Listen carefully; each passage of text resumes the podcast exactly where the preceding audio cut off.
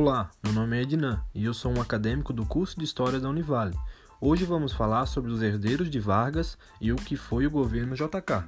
Após o suicídio de Vargas, Café Filho, vice de Getúlio Vargas, assume como presidente do Brasil. Em seu curto mandato, não fez nada de muito importante, porém garantiu as eleições presidenciais para outubro de 1955. Ao longo de seu mandato, foi se posicionando mais para o lado da UDN, elegendo alguns ministros desse partido. Chegando próximo das eleições, os candidatos começaram a ser definidos. O PSD reeditou o sucesso da coligação com o PTB e lançou para presidente Juscelino Kubitschek, político que fez sua carreira pelo estado de Minas Gerais. A UDN resolveu mudar de candidato, deixando Eduardo Gomes de fora e substituindo por Juarez Távora que, assim como Gomes, era membro das Forças Armadas. Além desses, Ademar de Barros, do PSP, resolveu concorrer, assim como Plínio Salgado, líder dos antigos integralistas. O discurso de JK, como ficou conhecido Juscelino Kubitschek, era o do desenvolvimento econômico nacional, com capital público e privado. Já Juarez falava em nome da moralização dos costumes políticos e contra a intervenção do Estado na economia. Durante a campanha, inúmeros ataques políticos aconteceram de ambas as partes. O episódio mais conhecido foi o da Carta Brandi, uma suposta carta que envolvia Jango e membros da coligação, juntamente com a figura de Perón, da Argentina, onde estava sendo discutida a possibilidade de se formar uma república sindicalista na América do Sul. Porém, tudo isso não passava de invenções para conseguirem votos. As eleições chegaram e ficou nítido que, embora desgastada, a dobradinha PSD-PTB ainda tinha seu poder, principalmente por causa do suicídio de Vargas, o qual comoveu o Brasil e fez com que seus herdeiros JK e Jango se elegessem. Embora Juscelino tenha vencido, a margem para seus adversários foi bem reduzida. JK fez 36% dos votos, enquanto Juarez fez 30%, Ademar 26% e Plínio 8% dos votos. Jango, que concorreu sozinho, já que na Constituição da época era possível concorrer sem chapa política, se elegeu vice-presidente, fazendo mais votos que o próprio JK. Após as eleições, ocorreu uma tentativa de impossibilitar a posse dos eleitos. Café Filho, presidente da época, teve que deixar o cargo por conta de uma certa doença, que deixou muitas pessoas desconfiadas. Nesse processo, o presidente da Câmara teve de assumir.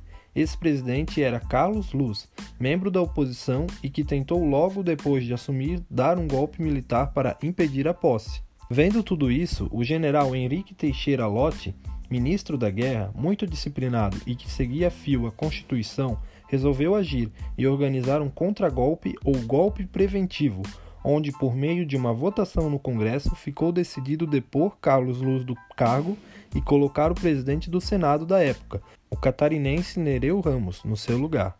Após isso, Café Filho quis retornar, porém não o deixaram assumir e decidiram pôr o Brasil em estado de sítio até a posse dos eleitos. Juscelino também herdou de Vargas a sua forte oposição. Nas Forças Armadas, por exemplo, a figura do presidente acabou perdendo boa parte de sua legitimidade por conta da morte de Rubens Vaz.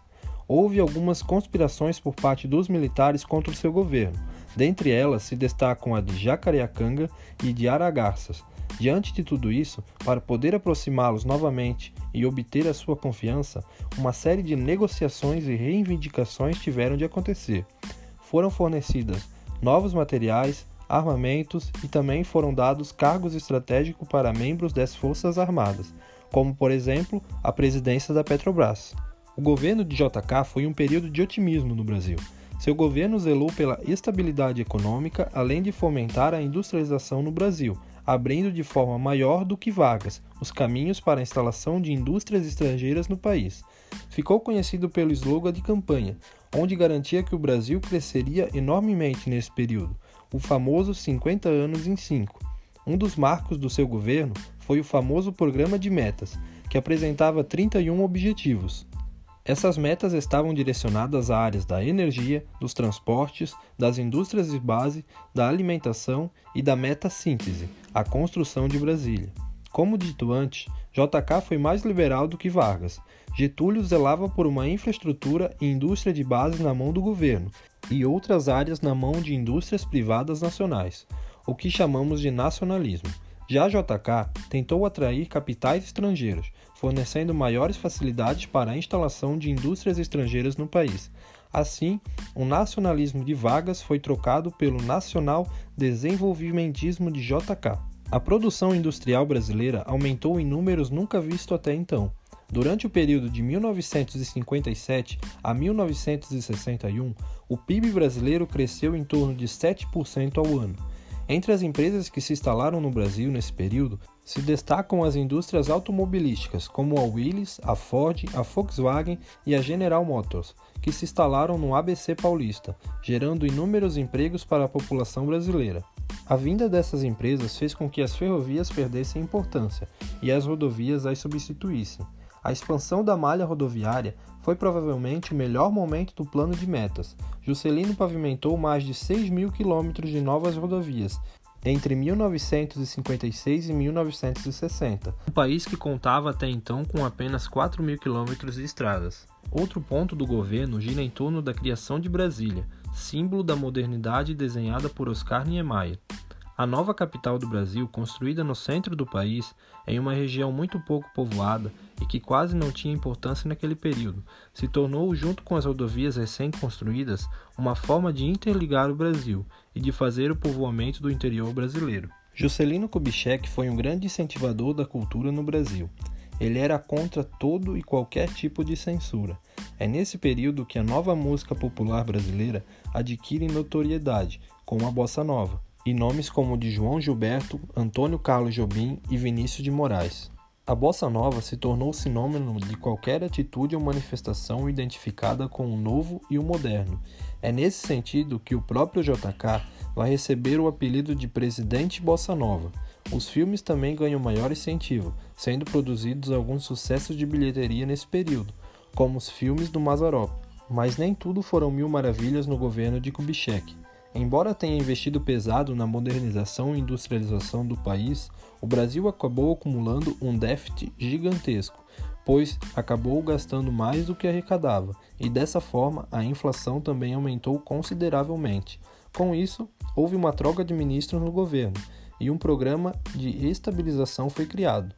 Esse programa tinha em mente pegar 300 milhões dos Estados Unidos por meio do FMI para poder conter a inflação. Porém, Nacionalistas e comunistas criticavam a ação de JK a favor do imperialismo americano.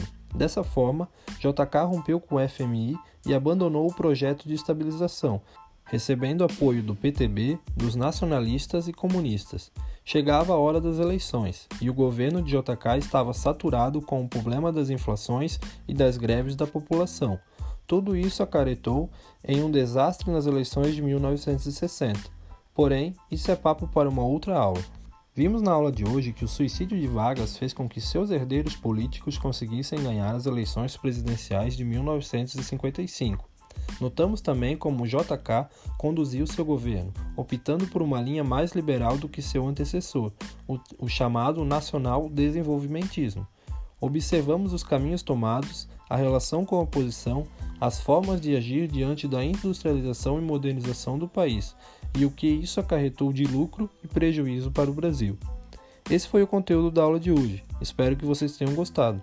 Obrigado por assistir e até a próxima!